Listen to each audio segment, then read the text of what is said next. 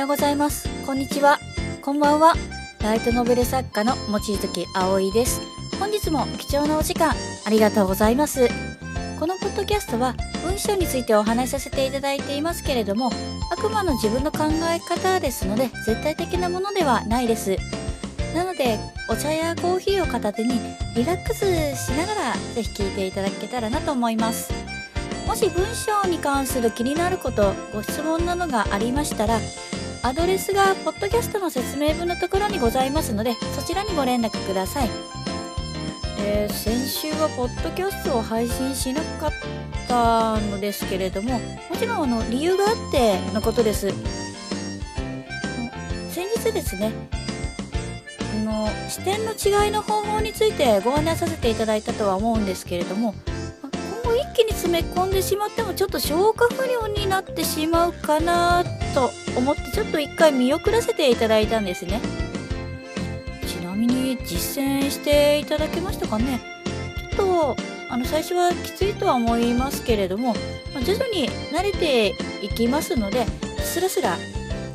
文章をかけているあなた自身を想像していただきながら続けていっていただけたらなと思います、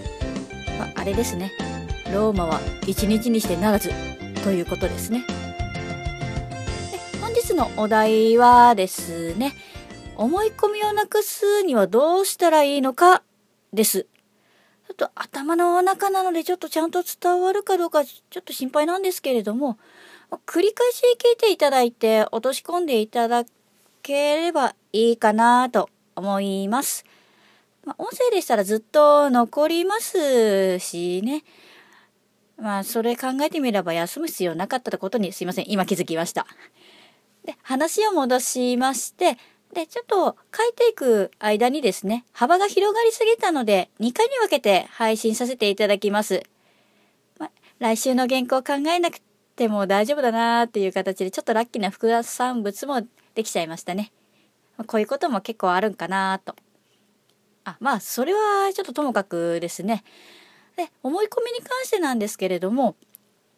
なんでこれ起こるのかなーっということをちょっと考えてみたんですね。で、あくまで私自身の考え方なんですけれども、あのおそらく過去の体験、いわゆる記憶ですね、がそうさせているのかなと思います。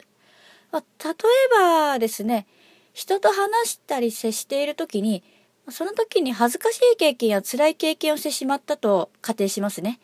で、それで、次に会った時とかに、今度うませ、うまく話せなくなってしまって、またちょっと同じ嫌な思い、辛い思いしてしまって、で、どんどんどんどん人と話すのが嫌になっていってしまった。それが、乗じて、会話が苦手なんだ。人と接することが苦手なんだと感じてしまった。あるいは、人に裏切られた経験から対人恐怖症気味になってしまったというのもあるかもしれないですね。ちょっとあの暗い例で申し訳ないんですけれども分かりやすいかと思ってあげました。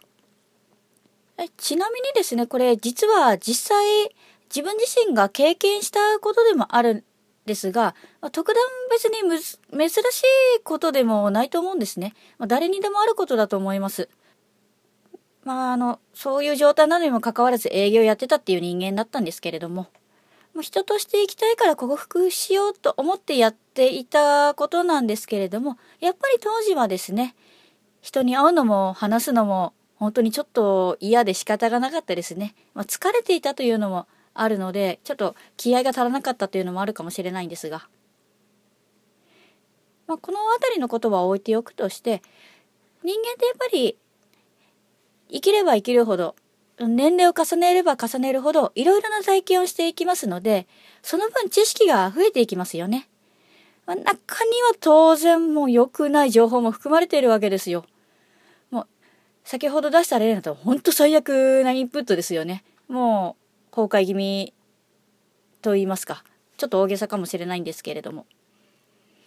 それはもう行動できなくなって当然ですよね。人は知らないことがどうしても怖いと感じてしまうので、二の足を踏んでしまうものなんですよ。やっぱり。で、文章を書くってそれもろだと思ったんですね。で今まであのブログメールマが何でもいいんですけれども今までそういうの書いたことのない未知の世界ですからちょっと怖いと感じてしまう。でしかも何も書け書き慣れてないから何を書けばいいのかわからん。まあ当然ですよね。誰にも書き方とか教わってないわけですし未経験な領域ですから当たり前では当たり前なわけなんですよ。ならそれをどうすれば外すことができるのかということなのですが実は半分答えはお伝えしました。何かというと慣れることなんですよ。本当は、まあ、文章でしたら文章ができる人と会話をするのが得意とか本当はできるということをあなたの脳みそに教えてあげてもう体の芯の芯まで叩き込むわけなんですね。え別にスポコン論に聞こえるかもしれないんですけどそうでは全然ないです。え一旦ちょっと考えてみていただきたいんですけれどもどうしてあの老若男女の違いはあるとはいえどうして同じ人間なのに能力の差があるのか気になったことないですか？今回は生まれ持った才能や能力はもちろん先天的にあるとは思うんですけれども今回それ抜きにして考えてみてください。例えばそうですね一般の人とトップアスリートの方を比べてみると分かりやすいかと思います。彼らはどうしてあんなに技能を長けて結果を残すことができるのでしょうか？答えは明らかですよね。もう練習の量が違うからです。自分に慣れさせてる時間が違うわけなんですね。もちろんちょっと習い始めた年齢もあるかもしれませんけれども、であの物事はやっぱり大なり小なり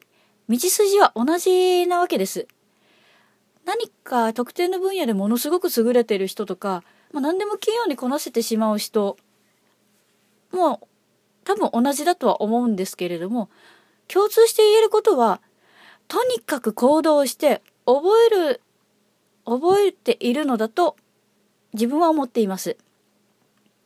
現に営業している時は成績を上げるために勉強はしてたんですよ。まあ、ただ正直あまり身についていなかったので、結果はあんまり変わらないままだったんですね。まあ、ちょっと上がりましたけど。で、花が開いたのは実は職業を変えて販売員になった時からですね。何をしたかというと、まあ、今までその営業時代に習ったことやあの新しく取り入れたことを実際にトークに組み込んで使ってみて試行錯誤をして結果を取り出してきたから成績をより取ることができたわけです。同じように車やバイクもそうですよね。乗り方の本を読んだところで実際に乗らなきゃ身につかんですよあれは。もうもちろん皆様ご承知だと思いますけれどもスポーツもそうですよね本を読んで実際に知識を得たとしてもバットを持ったりラケットを持ったり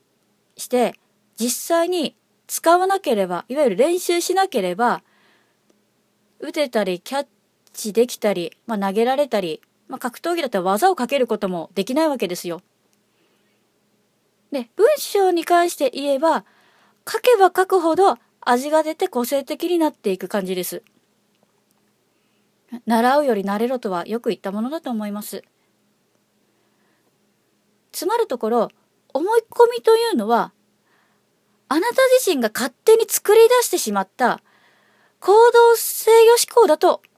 自分は思います。もちろん悪い意味じゃないですよ。自分を守るためになった時もあると思うのでなので何々のはずだ何これは何々に違いないなどという考え方はちょっと正直おすすめできないのがありますね。一体それ誰が決めたんですかって話になっちゃうわけですよ。もちろん、まあ、余計なお世話ですけれども、あなた自身を含め他人様を傷つけることは絶対悪いことですよ。それをもう人間として生きられなくなってしまいますので、まあ、言わなくてももちろんお分かりだと思いますが、突っ込まれるのもちょっとあれなので、念のためにお伝えします。で、例とすれば、やっぱ常識がいい例ですよね。まあ、確かに礼節はありますよ。ですが、よく一般的に言われる常識という言葉は、あくまでその世界に住んでる人から見たらそう見えるだけなんですね。この言葉って結局国と地域はもちろんのこと年収も違ければ変わってしまうものだからなんですよ。様々な要因で本当にコロコロコロコロ変わってしまうものなんですね。で、よくビジネス書に書かれているじゃないですか。常識は非常識。上に行きたかったら全てを疑えと。まあ、ちょっとニュアンス変えましたけれども、まあ、なんとなくお伝わったかなと思います。本日は以上になります。いかがでしたでしょうか？少しでもあなたの力になれたら幸いです。では本日はこの辺でまたお会いいたしましょう。あなたの人生に夢と希望がありますように。